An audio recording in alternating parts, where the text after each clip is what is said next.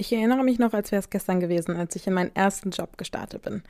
Ich war bereit für die Arbeitswelt. Der mentale Lot, der mit meiner ersten Vollzeiteinstellung einherging, habe ich aber definitiv unterschätzt. In dieser Zeit hätte ich mir auf jeden Fall Unterstützung von meinem Arbeitgeber gewünscht. Und so geht es nicht nur mir, denn zwei Drittel aller Arbeitnehmenden wissen nicht, an wen sie sich mit mentalen Herausforderungen wenden können. Ich hätte gern damals schon von der Plattform OpenUp gewusst. OpenUp ist eine digitale Plattform für das persönliche mentale Wohlbefinden. Von Einzel- und Gruppensitzungen mit PsychologInnen bis hin zu Check-ins und selbstgesteuerten Lernerfahrungen. OpenUp bietet all die Hilfe, die jeder verdient. Dies ist nicht nur überall, sondern auch jederzeit abrufbar. Mittlerweile bieten mehr als 1500 Unternehmen mit OpenUp Mitarbeitenden die Möglichkeit, sich Unterstützung zu suchen.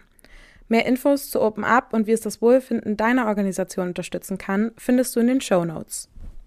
Werbung Kennt ihr schon die ganzheitliche HR-Plattform Personio? Der Softwareanbieter hat es sich zum Ziel gesetzt, Personalprozesse so transparent und effizient wie möglich zu gestalten. Personio hilft bereits mehr als 10.000 Kundinnen in Europa dabei, ihre Produktivität unternehmensübergreifend zu steigern und so Freiraum zu schaffen für strategische Themen.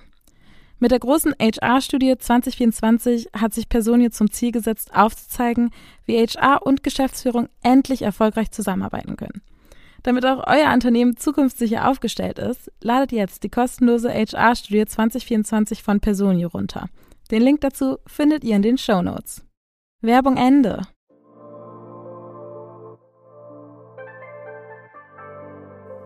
Hi, das ist der Podcast Work Illusion, in dem es um die Arbeitswelt nach unserer Zeit geht. Ich bin Anna und gemeinsam mit Robindro sprechen wir in diesem Podcast darüber, wie sich unsere Arbeitswelt eigentlich zukünftig verändern wird – basierend auf den Trends, die uns heute stark beschäftigen. Cool, dass ihr dabei seid.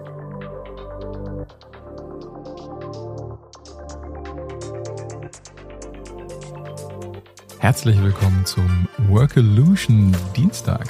Wuhu! Workolution Dienstag. Es ist mal wieder soweit. Nach zwei Wochen. Lange Abstinenz. ja, es ist äh, übrigens ein Feedback, was ihr uns gerne geben könnt, wenn ihr sagt, ey, auf eure Folgen muss man viel zu lange warten. Ja, das geht gar nicht. Dann, äh, dann müssen wir nochmal mit unseren Chefs sprechen. Beziehungsweise du kannst mit dir selber sprechen. Ich muss mit meiner Chefin sprechen. Was genau müsstest du da besprechen? Mm, es ist ja ein kapazitäres Thema, weil wir setzen uns ja hier nicht nur hin und labern irgendwie stumpf nur so eine Stunde ins Mikrofon, sondern es hat ja auch viel mit Vorbereitung zu tun, Recherche, der Schnitt, das ganze technische Thema, das Schreiben von den ganzen Texten. Das wäre dann ja doppelter Aufwand. Das ist äh, korrekt. Mhm. Das ist durchaus richtig. Ja, kann ich jetzt nichts gegen sagen, das stimmt total. Aber es bietet ja dann offensichtlich Mehrwert, den Menschen hören wollen. Denn die würden ja unter Umständen sagen, also wenn ihr jetzt sagt, ja, Mensch, jede Woche Dienstag wäre viel cooler und nicht nur alle zwei Wochen, weil ich kann mir gar nicht merken, welcher Dienstag das ist. Mhm. Es ist immer der, das sind immer die schönsten Dienstage im Monat. Genau. So kann man sich das eigentlich ganz einfach merken. Und damit haben wir die perfekte Brücke zu unserem heutigen Thema. Ja. Anna, wenn du Freelancerin wärst, könntest du das selbst entscheiden. Crazy. Welche die schönsten Dienstage im Monat wären? ja, das auch. Ah, jetzt verstehe ich die Brücke. Du meinst, ob ich diese Zeit investieren genau. möchte? Bing, bing, bing. Okay. Hm. Also würde ich natürlich weil das hier super viel Spaß bringt. Und wenn die HörerInnen es fordern und sagen, es ist so geil mit euch, dann klar.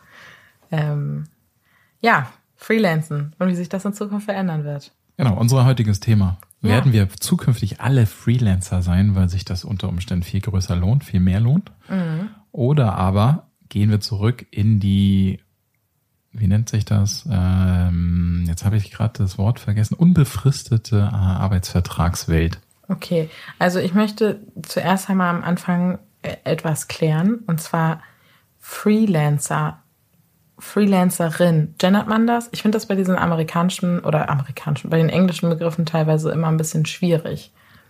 Ja, gendert man. Wäre meine Meinung, da ich auch Manager in Gender. Okay, aber Manager, Managerin ist ja mittlerweile auch eingedeutscht, steht ja im Duden. Okay, ich habe nicht nachgeguckt, ob Freelancer im Duden steht. da schlecht vorbereitet. Das heißt, du hast nachgeguckt, ob Nein. Free Okay, alles klar. Ich würde tatsächlich, äh, ich gender prinzipiell erstmal alles, was gegendert werden kann. Ja, versuche ich auch. Okay, dann würde ich aber vorher noch einmal was, was äh, fragen wollen, was mich tatsächlich bei der Recherche ein bisschen äh, beschäftigt hat und wozu ich auch nicht so 100% fündig geworden bin. Und zwar der Unterschied zwischen FreelancerInnen, FreiberuflerInnen und Selbstständige. Ist das alles das Gleiche? Boah, das, äh, ich glaube tatsächlich, es gibt keine eindeutigen Definitionen für das Thema. Es ist nicht alles das Gleiche. Okay. Also wenn du selbstständig bist, ähm, also ich vielleicht ein bisschen laienhaft erklärt, aber der Unterschied zum Beispiel zu jemandem, einer Person, die selbstständig ist, oder das ist ein Oberbegriff, ne? also Freelancer sind ganz häufig Selbstständige. Mhm. Aber du kannst als Selbstständiger und Selbstständige, als Freiberufler ja auch beispielsweise Dienstleistungen anbieten. Wohingegen die also mhm. die Dienstleistung, die ein Freelancer anbietet, ist also seine unmittelbare Arbeitskraft, die nicht unbedingt an ein Konzept oder fertiges Produkt gebunden ist, sondern du steigst in einem Unternehmen ein als Freelancer und übernimmst, also ähm, in der Regel, also ganz häufig sind Freelancer zum Beispiel im IT-Bereich und äh, füllen eine Lücke in einem Team zeitweise aus und arbeiten einfach auf den Projekten mit. Wenn ich jetzt äh, beispielsweise mal gucke, ich war drei Jahre lang selbstständig, ich habe häufig einfach auch Konzepte und Themen in ein Unternehmen mit reingebracht und die Projekte aufgetan, die äh, bearbeitet werden mussten oder habe äh, sozusagen so eine Art Projektleitung mitgemacht, was natürlich, okay, die, äh, ich sag mal, die Grenzen sind ein bisschen schwammig. Und ja, also das Einzige, was ich dazu geschund, gefunden, geschunden habe, gefunden habe, das, das bezog sich aber nur auf FreelancerInnen und FreiberuflerInnen, ist der Unterschied in den Berufsgruppen. Also FreelancerInnen sind in anderen Berufsgruppen unterwegs als FreiberuflerInnen. Ja, was das jetzt genau bedeutet, ähm, das ist, glaube ich, ein steuerlicher Aspekt vor allen Dingen ja auch. Ah, also, dass okay. du sozusagen als Freiberufler, äh, Freiberuflerin, oh Mann, da muss man, vielleicht macht es manchmal, das könnte tatsächlich eine unserer zukünftigen Folgen sein, dass wir auch nochmal zum Beispiel Steuerexperten mit einladen, mhm. wie das zukünftig aussehen kann.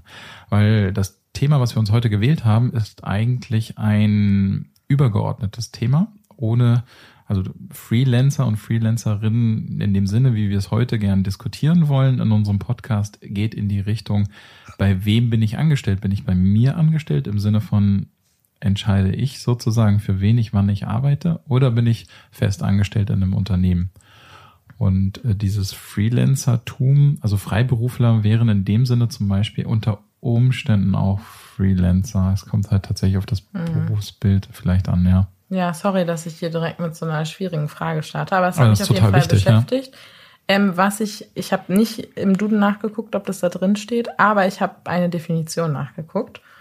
FreelancerInnen führen Aufgaben in einem Projekt für Unternehmen in der Regel persönlich aus. Die Tätigkeit des Freelancers oder der Freelancerin ist vertraglich vereinbart. Die Person ist kein normaler Arbeitnehmer und ist nicht in das Unternehmen eingegliedert. Perfekt, genau. So würde ich auch Freelancer total beschreiben. Die Frage wäre nur, ob ein Freiberufler diese Rolle auch einnehmen könnte. Mhm. Das weiß ich nicht genau. Okay. Dann lass uns mal direkt reinspringen in das Thema. Was für Zahlen hast du mitgebracht? Ähm, tatsächlich habe ich diesmal, jetzt muss ich mal ganz kurz auf meinen Spickzettel gucken. Ähm, also erstmal äh, ist das Thema, äh, ich habe tatsächlich, bevor wir zu den Zahlen kommen, müssen wir, glaube ich, ein bisschen vorarbeiten. Okay. Äh, und zwar gab es schon vor vielen, vielen Jahren einen sehr, sehr interessanten Artikel im Harvard Business Review. Ähm, wenn ihr den googeln wollt, der nannte sich Tours of Duty, ist ein Artikel auf Englisch, der beschreibt, wie sich die Arbeitswelt zukünftig entwickeln wird. Und zwar steht dahinter die eine der Thesen, die dahinter steht, ist, je weniger Arbeitskräfte du am Markt hast, also je häufiger du in den Genuss kommst, deinen Arbeitgeber dir aussuchen zu können, desto eher wird eine Tätigkeit lukrativer, bei der du quasi nur auf Projekten bei einzelnen Arbeitgebern bist. Also sprich, wenn du ähm, mal ganz platt ausgedrückt, wenn du jetzt in der IT unterwegs bist würdest du sehr wahrscheinlich mehr Geld verdienen, wenn du als Freelancer bloß projektweise bei einzelnen Arbeitgebern auftauchst, als wenn du dich fest anstellen lässt bei einem einzelnen Arbeitgeber. Dafür hast du natürlich weniger Sicherheit als Freelancer, weil es nicht gesichert, dass du immer wieder Aufträge bekommst. Also das ist sozusagen die Abwägung. Und ähm, der Artikel spricht darüber, dass du in der zukünftigen Welt viel häufiger eine Allianz bildest mit den Arbeitgebern, für die du arbeitest. Also eben sprich ein Freelancer-Arbeitgeber-Verhältnis gegenüber eines Arbeitgeber-Arbeitnehmenden Verhältnis, wo du im Moment in ganz vielen Unternehmen ja noch in, irgendwie in so einer Art Hierarchiestellung bist. Also meistens ist der Arbeitnehmer, die Arbeitnehmerin dem Unternehmen unterstellt. Mhm. So spricht man ja auch, wobei sich das langsam ein bisschen ändert, dadurch, dass du dir ja aussuchen kannst, wo du arbeitest und mittlerweile auf Augenhöhe verhandeln kannst. Der Artikel spricht aber davon, dass du zukünftig diese Situation in immer mehr Berufsfeldern haben wirst. Dass sich also immer häufiger lohnen wird, als Freelancer zu arbeiten und sagen, okay, du hast mich jetzt gerade blöd in diesem Auftrag behandelt, dich will ich nicht mehr, ich gehe zum nächsten. Mhm. Mhm. mhm. Ich fand es super spannend, dass das halt teilweise in Europa auch schon krass unterschiedlich ist. Also zum Beispiel in Rumänien und Österreich sind schon 40 Prozent der arbeitenden Bevölkerung selbstständig. 40 Prozent. Das ist erstaunlich hoch. Das ist sehr viel. Ich fand das auch extrem viel. Und weiß nicht, in Deutschland habe ich nur Zahlen gefunden, aber keine Prozentanteile. Und die zeigen auch zum Beispiel ganz stark, dass das Freelancing extrem hoch geht. Also wir reden jetzt mal über einen Zeitraum von, von den letzten 20 Jahren. Jetzt muss ich hier mal genau gucken, damit ich die richtige Zahl treffe. Also 2002 ähm, waren oder gab es in Deutschland 783.000 FreelancerInnen. Was glaubst du, wie viele sind es heute? Ähm, mindestens doppelt so viele, würde ich sagen. Ja, tatsächlich super gut. Ähm, 1.490.000. 459.000. Genau, aber das ist genau das, was dieser Artikel widerspiegelt. Mhm. Äh, in immer mehr Berufen, weil früher war, es waren auch weniger Berufe, in denen das sinnvoll erschien und möglich war. Und es wird halt sukzessive mehr, insbesondere auch natürlich durch die Ausweitung, dass immer mehr Berufe digital sind oder ja. digitalisiert werden. Aber klassischerweise kennt man das Thema häufig aus dem IT-Zusammenhang, dass du IT-Freelancer für Programmierarbeiten hast. Auch aus dem Ausland teilweise. Mhm. Ähm, was ich nicht so überraschend finde, ist, dass andere Länder weiter vorne sind. Weil Deutschland ist ein extrem sicherheitsgeprägtes Land. Hm, hatten wir, glaube ich, in Folge 1 bei Jobwechsel schon mal. Genau. Hm. Und äh, Deutsche tendieren dazu, eher die Sicherheitskarte zu ziehen. Hm. Auch wenn die andere Karte mehr Geld für, äh, versprechen könnte. Mhm. Tatsächlich, ähm, ich habe zwar keine Zahl, wie viele Leute in Deutschland ähm, als FreelancerInnen dabei sind, aber immerhin eine Zahl, wie viele damit schon geliebäugelt haben. Und auch das fand ich spannend. Was glaubst du, wie viele deutsche Arbeitnehmende haben schon mal damit äh, gespielt mit dem Gedanken, ähm, in eine Freelancing-Tätigkeit zu gehen oder sich selbstständig zu machen? Ich würde sagen 60 Prozent. Ja, ganz knapp, 55. 55. ich darf dir solche Schätzfragen nicht mehr stellen. Du sagst es ja immer richtig. Ja, das liegt an der, äh, an der Thematik. Ich, ähm, wir haben eine ganz relativ nah bei diesem Thema liegende Frage gestellt in einer unserer letzten Erhebungen. Und zwar, wie bereit wärst du, einen Quereinstieg zu vollziehen? Ah ja, wieder. Also, der Relate zu Jobwechsel. Genau. Und da, da waren 60 Prozent tatsächlich bereit, ihr, ihren Job komplett zu verlassen und in ein ganz neues Thema einzusteigen. Und das sind tendenziell, glaube ich, auch Leute, die eher bereit wären, ins Freelancing zu gehen. Mhm. Es ist unter Umständen auch ein Nachteil. Ne? Also du brauchst ja eine gewisse Kompetenz, nämlich ein häufiger Kulturwechsel. Kulturwechsel im Sinne von Arbeitskultur? Genau, also du ähm, als Freelancer, das kann Chance, aber auch Leid zugleich sein. Die Wahrscheinlichkeit, dass du häufiger mal Kulturwechsel hast, dadurch, dass du, ich sag mal, diese drei Monate arbeitest du in dem Team, die anderen drei Monate in einem anderen Team. Du musst dich unter Umständen halt immer wieder auf neue Arbeitskulturen, Teamkulturen einstellen. Ah, das, dafür ist aber auch nicht jeder gemacht, würde ich sagen. Oder jeder. Absolut. Also das ist, äh, das ist richtig und daher natürlich eine steile These, die ich formuliert habe, dass wir in Zukunft alle Freelancer sein werden. Mhm. So, und da werfe ich jetzt instant eine neue Kategorie mit rein. Und zwar haben wir uns überlegt, ähm, die Kategorie, was würde wohl dazu sagen, kann beliebig ersetzt werden durch zum Beispiel Robindros Mama oder Jeff Bezos. Und genau zu der These würde ich nämlich fragen, okay, Robindro, Was würde wohl Jeff Bezos dazu sagen, wenn es zukünftig nur noch FreelancerInnen geben würde? Du, der würde sagen, das stimmt. Das wird de facto so sein, weil dem gehört eine Plattform, die das ganz krass unterstützt. Also ähm, nicht Freelancertum, aber zumindest Selbstständigkeit. Mhm. Weil du, Amazon ist ja mehr oder weniger eine der größten Plattformen, wo du easy, also wirklich easy deinen eigenen Shop eröffnen kannst und in dein eigenes Business einsteigen könntest. Mhm. Okay, gut. also von daher glaube ich, der würde das, ähm, das ähm, befürworten. Grundsätzlich glaube ich aber auch zum Beispiel diese, dieser Trend zur Individualisierung. Ja. Der unterstützt auch nochmal das Freelancertum oder auch diese stärkere, also als Freelancer vielleicht eine These oder auch etwas, wo ich glaube, dass das ganz stark so der Fall ist. Ich habe einen hohen Grad an Individualisierbarkeit. Ja. Ich kann viel besser viele Dinge mit mir vereinbaren, vorausgesetzt die Sicherheit stimmt und die ist im aktuellen Arbeitsmarkt völlig gegeben. Also mhm. ganz, ganz, ganz viele Berufsgruppen haben kein Problem, einen Job zu finden. Mhm. Und dadurch bietet, das ist quasi der Nährboden für Freelancertum. Und ähm, der Grad an Individualisierung steigt halt. Und dadurch, dass wir uns in einer Gesellschaft bewegen, die sich immer stärker individualisiert, also.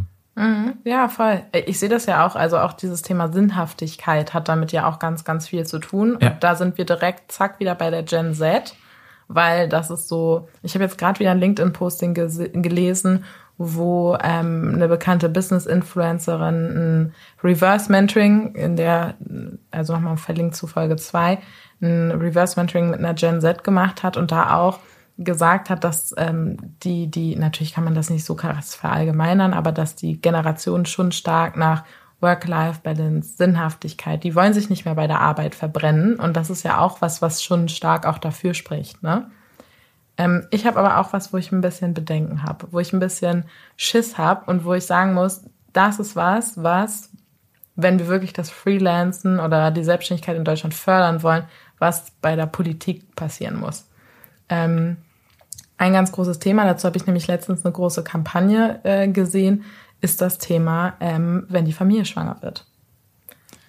Wenn die Familie schwanger wird? Ja, genau. Also wenn in der Beziehung Partner, Partnerin schwanger wird und ähm, wie das dann läuft mit sowas wie Mutterschutz, Elterngeld, ähm, also wo, wo arbeitest du? Also Kreditmöglichkeiten sind zum Beispiel auch schwieriger, sobald du nicht fest angestellt. Also es gibt so diverse Dinge, aber vor allem auch dieses, dieses Thema, werden wir jetzt Eltern, ist dann eine finanzielle Entscheidung.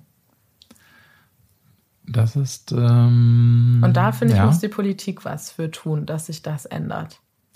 Das ist eine total gute Betrachtungsweise, insbesondere das Thema Kredite.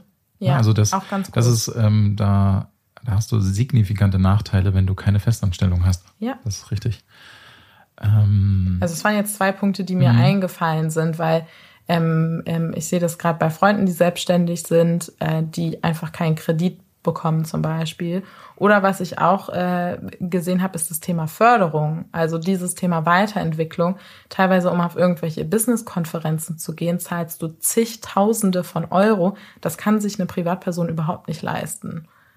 Oder auch ähm, Seminare und Workshops. Das ist richtig, wobei du bist ja quasi als Freelancer keine Privatperson, Aber sondern Unternehmer, Unternehmerin. Das? Glaubst du, das Unternehmen zahlt das dann, wo du gefreelanced angestellt bist? Nee, aber du könntest es zahlen, weil du kannst es von der Steuer absetzen und von deinen Gewinnen. Und also du, aber du dafür musst ja, du ja erstmal die Gewinne haben. Aber die hast du ja, sonst wärst du nicht Freelancer. Okay, wie viel Gewinne hat so ein Freelancer im Monat?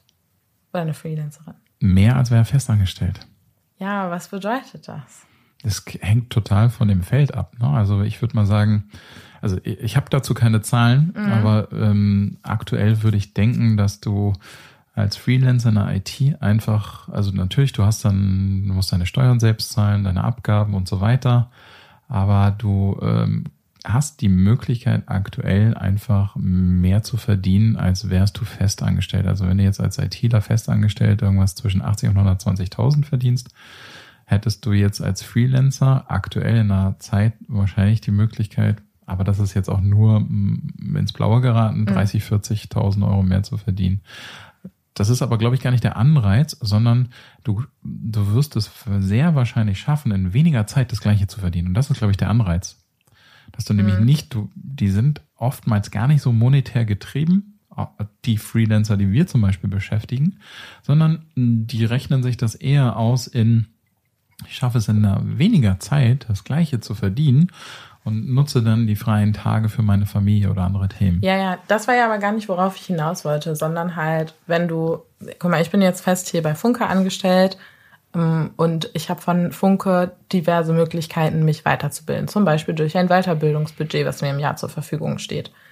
Und dadurch kann ich Konferenzen besuchen, Workshops besuchen und so weiter und so fort, die in meine Arbeitszeit reinzählen. So, bei einem Freelancer, wenn du dann so eine Konferenz besuchst, hast du quasi schon mal einen Tag, an dem du oder zwei oder drei, je nachdem wie lange das geht, nicht mehr arbeiten kannst.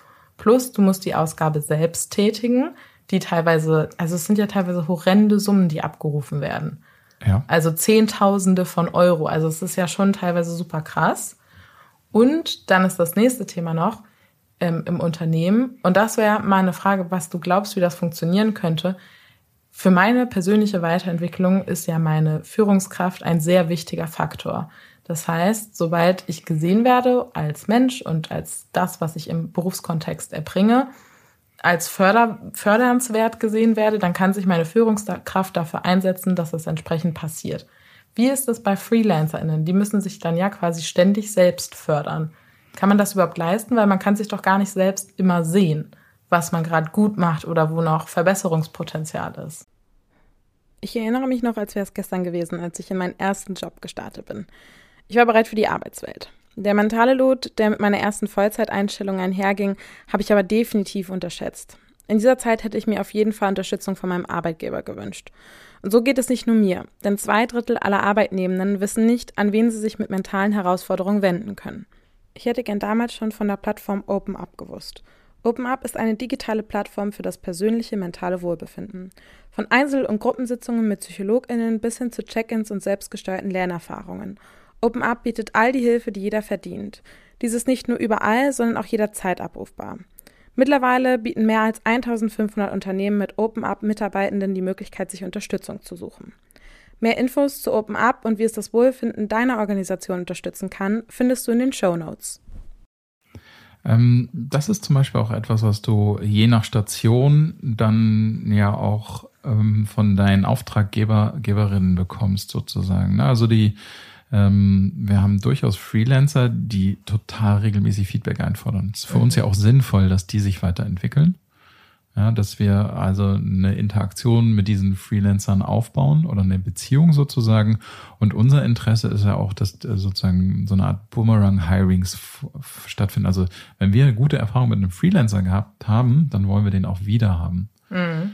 Und ähm, die andere Geschichte ist, du hast ja auch unheimliches Potenzial am Markt, wo du Coachings, Karriereberatung, außerhalb eines Unternehmens als Freelancer in Anspruch nehmen kannst. Mhm. Also du, du hast schon sehr, sehr viele Möglichkeiten und was ich eher positiv erachten würde, ist, du kannst passend zu deinen Themen deine Fortbildung selber auswählen und du entscheidest selbst, ob das Budget dafür ausreicht oder nicht. Klar, du musst halt mehr planen. Du mhm. bist nicht in dieser Situation als arbeitnehmende Person, dass du, du brauchst halt nicht so im Voraus planen. Aber wenn du jetzt eine Konferenz hast äh, nächstes Jahr, wo du sagst, ja, okay, die möchte ich auf jeden Fall mitnehmen, dann kannst du sie steuerlich geltend machen. Du kannst äh, unter Umständen sogar die Tage vielleicht anrechnen und so weiter. Und du hast es selbst in der Hand. Wohingegen du im Unternehmen eventuell sogar große Kämpfe kämpfen musst. Hm. Hm. Also es, ich glaube, dass ähm, es hängt halt davon ab. Ne? Jetzt ist gerade so die Zeit, wo ich sagen würde, also A, du musst natürlich eine, du musst unternehmerisch denken können. Wenn du eine Person bist, die nicht unternehmerisch denkt, wird es schwierig sein, dass du da drin Fuß fasst. Mhm. Aber glaub, im besten Fall solltest du ja im Unternehmen auch unternehmerisch denken. Also das ist zum Beispiel was, wo ich schon, also wo ich viel mit Freunden auch drüber gesprochen habe, weil, und ich glaube, ich weiß gar nicht, ob ich mit dir da auch schon mal drüber gesprochen habe. Ich bin hier ja als Anna, aber ich bin hier ja als Anna im Sinne für Funke. Das heißt, die Entscheidungen, die ich treffe, sollte ich ja mit einem Unterne unternehmerischen Mindset für das Unternehmen treffen, in dem ich arbeite. Das ist richtig, aber du hast, also was heißt aber, ne? Und? Und? und du und, hast? Du hast, nicht aber, und Und die Herausforderung ist, also ich, ich kenne kaum ein Unternehmen, was nicht sagt, hey, wir wollen unternehmerisch denkende Menschen haben und mhm. hier Personen und so weiter. Die Frage ist nur, ob das Unternehmen auch weiß, was das heißt und ob es auch die entsprechenden Freiräume zulässt. Mhm. Also zum Beispiel Budgetgrenzen in Entscheidungsprozessen, Freigabeprozesse, irgendwelche Stellen, die zusätzlich, es ist alles dann plötzlich nicht mehr unternehmerisch. Mhm. Also sobald du in deinem Entscheiden gar nicht so frei bist, wie ein Unternehmer, Unternehmerin als Freelancer also wäre, kannst du eigentlich gar nicht deine unternehmerische Kompetenz ausleben. Mhm. Und die Frage ist, wie viel Freiraum schafft das? Also ich kann dir mal ein Beispiel geben. Es gibt ja Unternehmen, die tatsächlich auch genau damit werben, die so eine Kultur intern aufgebaut haben. Ein Beispiel ist ähm, Bertelsmann, die seit ich fast lass mich lügen, 20 Jahren mit dem Slogan für Mitarbeitende Werbung Create Your Own Career. Ja, also da, Und da stimmt das auch? Also die, die ich kennengelernt habe, für die kann ich sagen, bei denen stimmt das. Mhm. Ich kann es jetzt nicht, das ist ein Riesenunternehmen, ich wüsste nicht, ob das jetzt überall so ist. Aber ähm, dieser, dieser Leitsatz, mit dem das Unternehmen da auftritt, suggeriert sofort, dass du viele Dinge deiner Karriere eigentlich selbst in der Hand hast also mhm. unternehmerische Kompetenz sehr groß geschrieben wird. Und je nach Unternehmen kann das halt sehr unterschiedlich ausfallen. Und die These, die hier im Raum steht, und das glaube ich nämlich sehr stark, du brauchst immer häufiger diese Kompetenz in Unternehmen. Mhm. Das Nachteil ist, und das habe ich in meinen eigenen Unternehmen schon kennengelernt, je stärker du das bei Mitarbeitenden förderst, desto eher förderst du sie weg. Warum? Na, je unternehmerischer ein Mitarbeitender denkt, desto eher kommt sie auf eigene Business-Ideen, auf mhm. eigene Themen. Und plötzlich sagen sie, ey, das möchte ich doch auch mal ausprobieren. Und Robin, weißt du was? Ich kündige. also, das ist mir schon zweimal passiert. Wirklich? Ja. Aber ich finde eigentlich, wenn man dann aufs Menschliche geht, dann hast du den besten Job possible gemacht. Äh, total, ne? Ich will ja auch gar keinen darin, äh, also ich will keinen darin einschränken sozusagen, aber das ist, glaube ich, auch genau der Spagat, in dem sich Unternehmen gerade befinden. Wenn sie viel stärker unternehmerisch handeln und denken oder dieses fördern bei ihren Mitarbeitenden, fördern sie einen gewissen Anteil an Fluktuation, die sie sonst nicht hätten. Mhm. Auf der anderen Seite schürst du damit vielleicht auch ein bisschen Unzufriedenheit von äh, Personen, die du eingestellt hast, die eh so denken. Mhm. Aber also ich, ich glaube, diese Diskussion wird einfach obsolet, weil wir zukünftig wird es Talent Sharing geben. Ja, du wirst sowieso als Unternehmen darauf angewiesen sein, dir mit anderen Unternehmen Talente zu teilen, mhm. weil einfach nicht genug da sind. Mhm. Ich muss auch sagen, dass dieses Freelancing quasi zukünftig einfach noch populärer sein wird, zeigen nicht nur diese, dieser krasse Anstieg jetzt von vor 20 Jahren, ähm, sondern auch die Anzahl an Plattformen für die Vermittlung von FreelancerInnen, die es mittlerweile gibt. Und jetzt stelle ich wieder eine Schätzfrage, Robindro. Beziehungsweise es sind sogar zwei. Mm, was glaubst du, wie viele Plattformen gab es 2009 für die Vermittlung von FreelancerInnen? In der Welt? In Deutschland? In Deutschland. In Deutschland? Weiß ich nicht, zehn? Mm -mm, waren schon mehr. Okay, krass, 50. Mm, noch ein bisschen mehr. Okay, dann weiß ich nicht. 80. 80, okay. So. Und jetzt, 2021, was glaubst du, wie viele Plattformen gab es da? Äh, ich würde sagen deutlich mehr im, wahrscheinlich so 400 oder sowas. Ja, nicht schlecht, 330. Okay, ja. Aber das finde ich halt auch krass, ne? Innerhalb von zwölf Jahren ein Anstieg um 250 Plattformen. Das heißt, es muss ja Menschen geben, die darin ein, eine langfristige Investition sehen, so eine Plattform aufzubauen und ähm, denken, dass sie die halt auch langfristig betreiben können. Das ist richtig, aber du, wir haben ja über den Anstieg der Personen im Freelancertum gesprochen. Ja. Und die brauchen halt alle eine Plattform, um überhaupt die Jobs sinnvoll strukturiert zu verteilen, weil die meisten wollen, und das ist auch, wäre ein Tipp, wenn ihr das machen wollt, ne, überlasst das nicht dem Zufall, nee. dass ihr neue Jobs, Aufträge, Tours of Duty bekommt, und äh, die andere Geschichte ist, sind ja auch in diesen zwölf Jahren neue Profile entstanden, die sich hervorragend fürs Freelancertum eignen. Zum Beispiel 3D-Grafikerinnen und Grafiker. Mhm. Ach ja. Ja, also es ist ja sowieso gerade diese ähm, Fluktuation von Berufen und Studiengängen und Ausbildungsinhalten, das ist ja so krass gerade. Also es entsteht und fällt so viel zur gleichen Zeit. Und ich glaube, dass das, äh, ich glaube, dass ganz viel davon irgendwann quasi Anführungsstrichen wieder so gestrichen werden muss, weil es einfach aufgrund der Alterspyramide immer weniger Menschen werden. Und dann wird es nachher, entweder gibt es dann nur noch so Studiengänge, wo dann zwei Leute eine Sache studieren, oder es gibt einfach viel, viel weniger Auswahl. Oder ähm, du hast auch in den Studiengängen den Trend der Individualisierung. Also warum müssen mhm. denn überhaupt zwei Leute das gleiche studieren?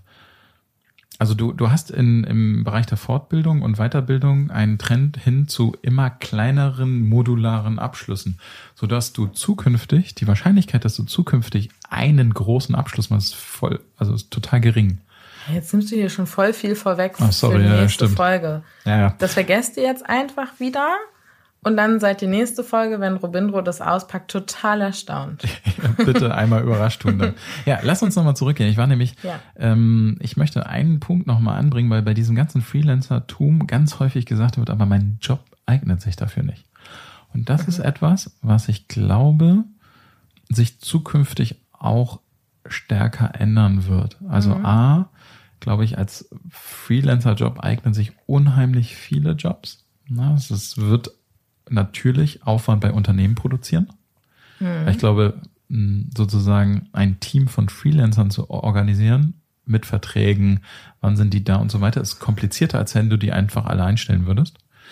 Ähm, der andere Punkt ist, und dafür habe ich ein Beispiel aus Japan mitgebracht, was ich unheimlich faszinierend fand.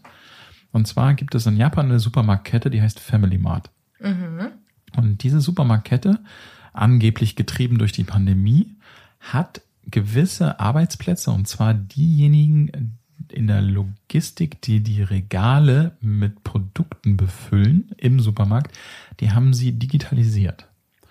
Und zwar hat diese Supermarktkette Drohnen eingekauft, Roboter, die in den Supermärkten die Regale befüllen. Mhm. Und man kann sich als Mitarbeiter, Mitarbeiterin in diese Drohnen einloggen, von zu Hause aus, über eine Virtual Reality Brille. Das heißt, du hast zu Hause dein Equipment, sitzt dich auf den Stuhl und loggst dich heute einfach mal in Tokio in Supermarkt Nummer 35 ein, weil da wirst du gerade gebraucht. Mhm. Und ähm, äh, sortierst dort die Regale oder räumst sie ein. Und da hast du also wirklich ein unfassbar geiles Beispiel für, das würde sich zukünftig total für Freelancer-Tum eignen. Weil das, was du da für eine Supermarktkette machst, könntest du später mal für mehrere machen. Also wenn du mhm. sozusagen nicht Motion Sickness hast, total gut Drohnen fliegen könntest, mhm. also Achtung, Referenz zur letzten Folge, spielen Drohnen fliegen lernen. Mhm. Ähm, dann hast du hervorragende Kompetenzen auf der ganzen Welt ein, eingesetzt zu werden, weil du dich einfach vor Ort in gewisse Drohnen oder Roboter einloggst und dann ähm, Regale einsortierst oder irgendwelche anderen Tätigen, Tätigkeiten macht, machst, die du eben über die virtuelle Welt machst. Mhm. Ich habe ja eben schon ganz, äh, ganz breitbrustig angekündigt, dass ich hier noch ganz viele Fragen mitgebracht habe. Stimmt. Ähm, und ich würde tatsächlich ähm, eine direkt mal ähm, reinbringen. Und zwar äh, gab es eine Studie vom Harvard, von der Harvard Business School im Zusammenarbeit mit der Boston Consulting Group. Und die hat quasi ja herausgefunden, dass die Digitalisierung ein treibender Faktor für die Vermehrung von FreelancerInnen ist. Und ähm, dass das quasi ein, ein, ja, eine Folge der Pandemie oder auch dem, dem Lockdown ist, dass es mehr FreelancerInnen gibt. Und jetzt glaubst du, wir, würde, wir würden diese Diskussion führen? Dass, zu, dass es zukünftig nur noch FreelancerInnen gibt, hätte es Corona nicht gegeben? Äh, ja, die Diskussion hätten wir auch geführt. Der Artikel, der das prognostiziert im Harvard Business Review, war weit vor der Pandemie. Okay. Also der Artikel hat schon damals prognostiziert, dass wir uns in eine Arbeitswelt entwickeln werden, wo es nur noch Freelancer, Freelancerinnen gibt. Mhm. Die Pandemie hat das ganz stark beschleunigt, zum Beispiel ja auch unter anderem dadurch, dass Branchen Massen an Leuten entlassen haben, die nicht zurückgekommen sind. Mhm. Na, also du entlässt viele Leute, die sich umorientieren in andere Branchen und dann auch teilweise ja feststellen, okay, krass, als Freelancer wird's jetzt gerade eventuell lukrativer. Mhm. Und ähm, das auch in, also wir, wir reden hier absolut gar nicht nur von akademischen Berufen, ne? Also es sind vor allen Dingen auch nicht akademische Berufe, Handwerker, Mhm. für die es mittlerweile auch, also ich weiß nicht, wie viele von euch zufällig mal versucht haben, in letzter Zeit einen Bad zu renovieren. Das ist fast unmöglich. Du musst ja die einzelnen Gewerke, in Anführungsstrichen Freelancer, heutzutage schon fast zusammensuchen, weil die fertigen Teams oder die Anbieter völlig ausgebucht sind. Ja, ja, also generell im Handwerk ist ja momentan ganz, ganz, ganz, ganz, ganz schwierig. In dem Zusammenhang, also nicht im Zusammenhang mit HandwerkerInnen, sondern mit, mit dem anderen Thema, möchte ich direkt auch die nächste Frage droppen. Ich hatte ja eingangs schon gesagt, dieses Freelancing scheint dann ja nicht für jeden was zu sein, so von den Gegebenheiten her. Denkst du, wir müssen, oder Menschen, die, für die die Gegebenheiten nicht unbedingt was sind, müssen Angst davor haben, irgendwann keine Arbeitsstelle mehr bei einem Arbeitgeber zu finden? Das glaube ich nicht, weil der Arbeit, für den Arbeitgeber ist die andere Variante eigentlich die bessere.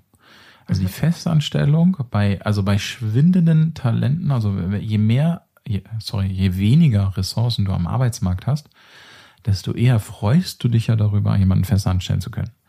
Und äh, du kommst in diese Lage, ja im Grunde genommen als Arbeitgeber, Arbeitgeberin dadurch, dass das Potenzial am Markt sich so darstellt.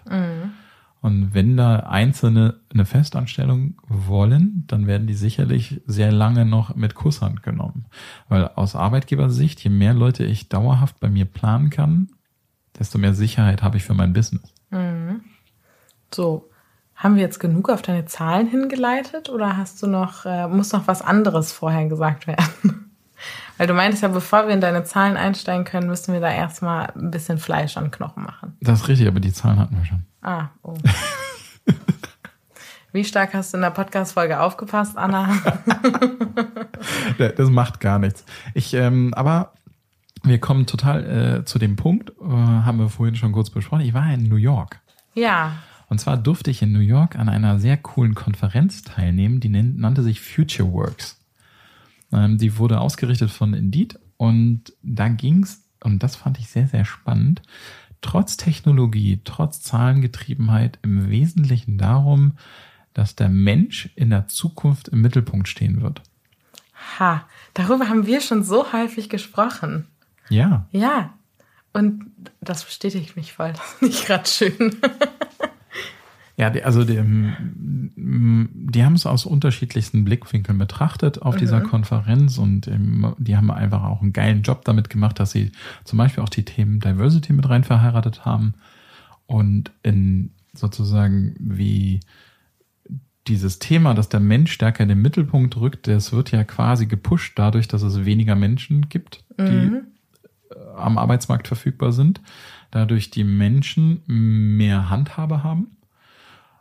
Jetzt hatte man eine Phase, in der man gesagt hat, na gut, die Digitalisierung könnte ja den Menschen ersetzen.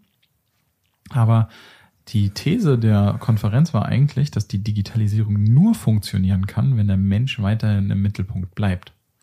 Das ist auch so ein bisschen so eine Frage von, willst du den Menschen wegrationalisieren komplett von der Welt oder wofür sind wir eigentlich da? Sind wir dafür da, dass die Arbeit für sich selbst steht oder so? Also eigentlich sind wir alle da dafür da, ist ja schon fast so eine Sinnfrage. Ne? Also wenn du den Menschen zukünftig nicht in den Mittelpunkt der Tätigkeiten stellst, die du entwickelst und machst, für wen entwickelst du denn dann? Und das fand ich super spannend. An Und wofür lebt Konferenz. man dann auch? Genau. Also Ja. lebst du für Diversity und damit all diese Vielfalt und die Themen überhaupt möglich werden und stellst du sie in den Mittelpunkt und baust deswegen eine digitale Welt drumherum, damit genau dieser Kern erhalten bleibt? Oder vergisst du, dass es diesen Kern gibt und irgendwann gibt's nur noch Nullen und Einsen und für wen denn überhaupt? Mhm. Also fand, ich- fand ich sehr, sehr spannend. Natürlich fand ich Mhm. Ist auch auch cool. nochmal eine andere Perspektive da drauf. Mhm. Sie haben auch coole Speaker an, an, an den an Start bekommen. Wer, wer war dein Favorite? Deadpool. Hm. Also Ryan Reynolds war da. Überraschenderweise. Äh, ähm, der erste Mal, dass ich jemanden ha habe sagen hören, er ist Teilzeit-Hollywood-Star. Geil.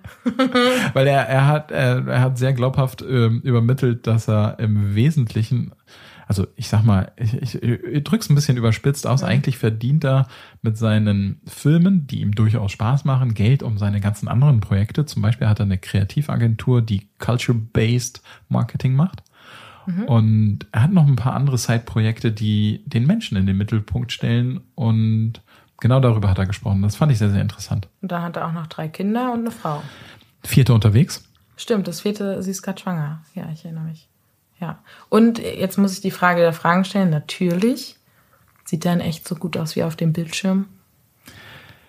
Du fragst mich als Mann das? Also ich. Ähm, du kannst es doch wohl objektiv beurteilen, oder nicht? Also das ist zum Beispiel ja eine Frage, die ähm, schwierig zu beantworten ist, weil ich glaube, diese Kompetenz mhm.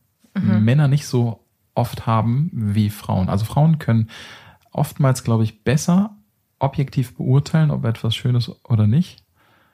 Und Männer nicht so gut. Also ich finde, er, er sah unheimlich smart und gut aussehend mhm. aus, wobei ich ihn generell nicht als unbedingt gut aussehend einstufen würde. Ich weiß es nicht so genau. Also ich, ich weiß ja, dass der total attraktiv auf total viele Frauen wird. Ja. Ähm, ich, ich hätte jetzt andere, glaube ich, als attraktiver eingestuft, aber das weiß ich nicht so genau. Ja, also ich, ich äh, mir fällt es schwer, mhm. da mich so reinzuversetzen, was der richtig gut kann. Und deswegen finde ich, objektiv ist der unheimlich attraktiv, glaube ich. Mhm. Der ist halt einfach mal smart und witzig. Ja. Großer und, Pluspunkt generell bei Männern. Smart und witzig. Genau, und deswegen deine Frage, ob der so gut aussieht wie auf dem Bild, kein, kann ich nicht so gut beantworten, mhm. aber er ist auf jeden Fall super authentisch und so witzig. Also so witzig wie er in seinen Filmen ist, ist er halt auch in echt. Ja, genau, aber das macht ihn ja auch auf dem Bildschirm mit aus. Ja, gut, das stimmt. Es macht natürlich. ja viele Hollywood-Stars aus, dass sie einen Teil ihrer Persönlichkeit mit in ihre Rollen bringen dürfen. Also da gibt's ja diverse Beispiele ja. die sich auf Basis dessen super sympathisch. Ich finde zum Beispiel Benedict Cumberbatch, den finde ich super cool, weil der so witzig ist und das, was er an Witz in seine Rolle reinbringt. Ich weiß nicht, ob du mal ähm, Interviews mit ihm gesehen hast aus dem amerikanischen Fernsehen. Ja. Der ist so witzig oder auch in Tom Holland oder also da gibt's ja diverse und auch im weiblichen Bereich diverse Beispiele, ne? Ähm, das wäre zum Beispiel, also wir, wir schweifen ein bisschen ja, sorry, ab, aber sorry. das ist ja auch eine Berufsgruppe. Ne? Also es ist ja auch eine Berufsgruppe und ich glaube, das, was du gerade beschreibst, ist insbesondere in der Neuzeit jetzt möglich. Also mhm. ich, ich weiß nicht, ob ein Spider-Man vor 20 Jahren eine solche Persönlichkeit auch so transportiert hätte, also hätte dürfen. Mhm. Und ähm, wie der in. Ich rufe Toby McGuire einfach mal an und frag den mal. also in, in, im, äh, im, im, im, neuesten Film treffen die sich ja alle. Mhm. Aber also ich glaube, die, ähm, die aktuelle Zeit bringt das so ein bisschen mit sich. Mhm. Ne? Dass die äh, Stars das unter Umständen immer stärker dürfen. Und ähm, ich finde es tatsächlich bei äh, Rain Reynolds extrem ausgeprägt, dass der wirklich seinen Humor immer auch mit reinbringen darf, was ihn sehr sympathisch macht. Mhm. Okay, let's get back to topic. Freelance in der Zukunft. Werden wir alle zukünftig FreelancerInnen sein? Und eine letzte Frage habe ich noch. Wenn das so sein sollte, was denkst du, was würde das mit unserer Kultur machen? Also mit der Arbeitskultur zum Beispiel im Büro oder in digitalen Meetings?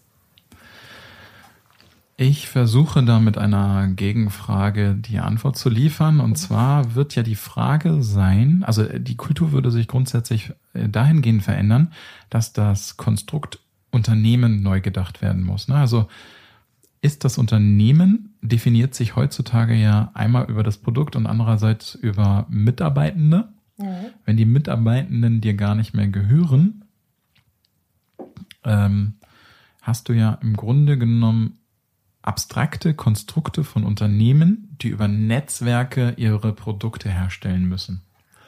Und damit äh, hast du eine ganz andere Form von Unternehmen zukünftig unter Umständen und mhm. nicht mehr heute, also die Frage ist überhaupt, kannst du die Produkte dann noch so umsetzen, wie du sie heute hast? Weil viel ja auf Verlässlichkeit und planbaren Ressourcen basieren, die du auch in der Zukunft noch haben wirst. Also ja, Arbeitskultur wird sich, glaube ich, neu definieren müssen. Hm. Okay. Hast du noch was, was du zum Ende loswerden willst? Ja, ich habe seine Frage vielleicht noch nicht ganz beantwortet oder vielleicht äh, interessiert mich auch eure Meinung dazu. Glaubt ihr, zukünftig wird es nur noch Freelancer geben? Ist das überhaupt etwas, was ihr glaubt, was für euch Sinn machen könnte? Und die Frage wäre ja auch, ob nicht der Arbeitsmarkt, so wie er sich entwickelt, die unternehmerische Kompetenz von Individuen stärker vorantreibt. Also, oder auch vielleicht die grundsätzliche Welt mit der Digitalität und den, also ich sag mal, meine Kinder sind noch nicht so weit, aber viele Kinder träumen ja vom Influencer-Dasein.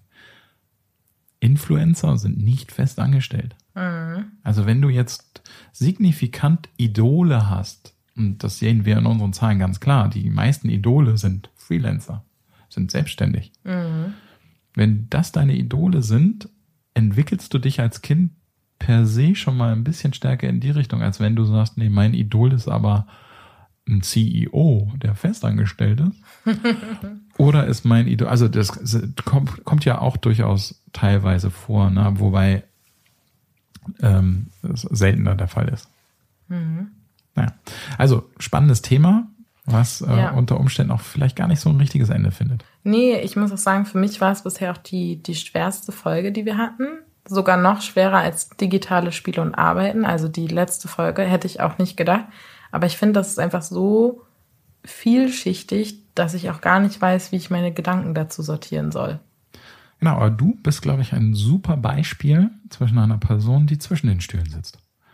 Ja. Du könntest total easy voll in die festangestellten Seite kippen, aber du bist eigentlich so sozialisiert und auch von deinem Typ her, durch die, deine Generation, du kippst schon total eigentlich in die andere Richtung, nämlich die Freelancer. Freelancer ist eigentlich selbst also stellvertretend für das Thema eigener Unternehmer, Unternehmerin sein, eigene Ideen verwirklichen. Und anhand dieser Feststellung könntest du ja dich schon fragen, wie wahrscheinlich ist, dass du irgendwann. Ja, also es ist auch nicht das erste Mal, dass ich das höre, sage ich dir auch ganz offen. Meine Mutter erzählt mir, glaube ich, schon seit keine, zehn Jahren, dass sie glaubt, dass ich irgendwann selbstständig bin. Es gibt Momente, denen freunde ich mich damit mal an. Es gibt Momente, denen freunde ich mich damit nicht an. Hm. Ja, also ich finde, das ist ein extrem schwieriges Thema, weil das einfach sehr, sehr, sehr vielschichtig ist. Und dann kommt noch dazu, ich bin jetzt in der dritten Anstellung nach der Uni und ich habe noch nie mit einem Freelancer oder einer Freelancerin zusammengearbeitet. Also für mich ist das auch einfach noch nicht präsent so. Zumindest nicht im direkten Umfeld. Also klar bei uns in der Redaktion, ne? So, aber mit denen arbeite ich ja nicht auf einer tagtäglichen Basis zusammen.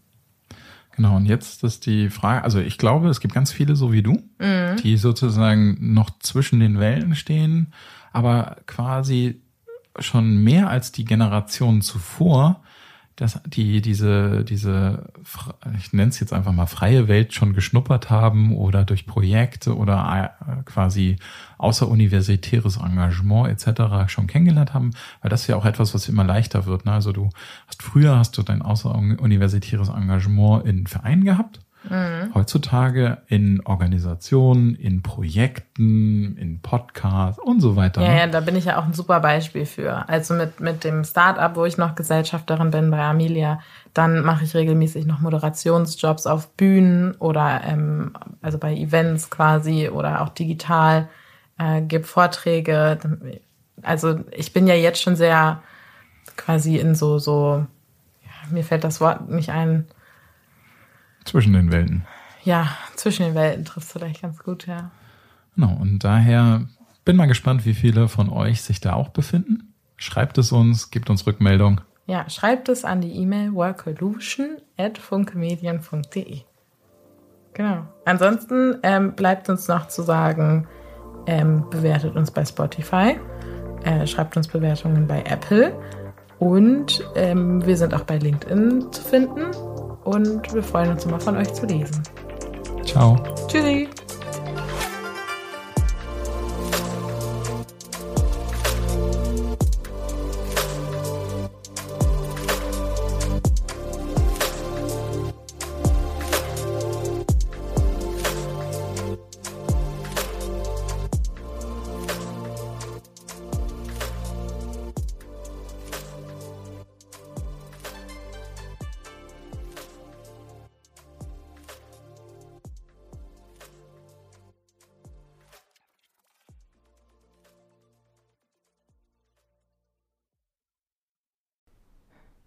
Erinnere mich noch, als wäre es gestern gewesen, als ich in meinen ersten Job gestartet bin.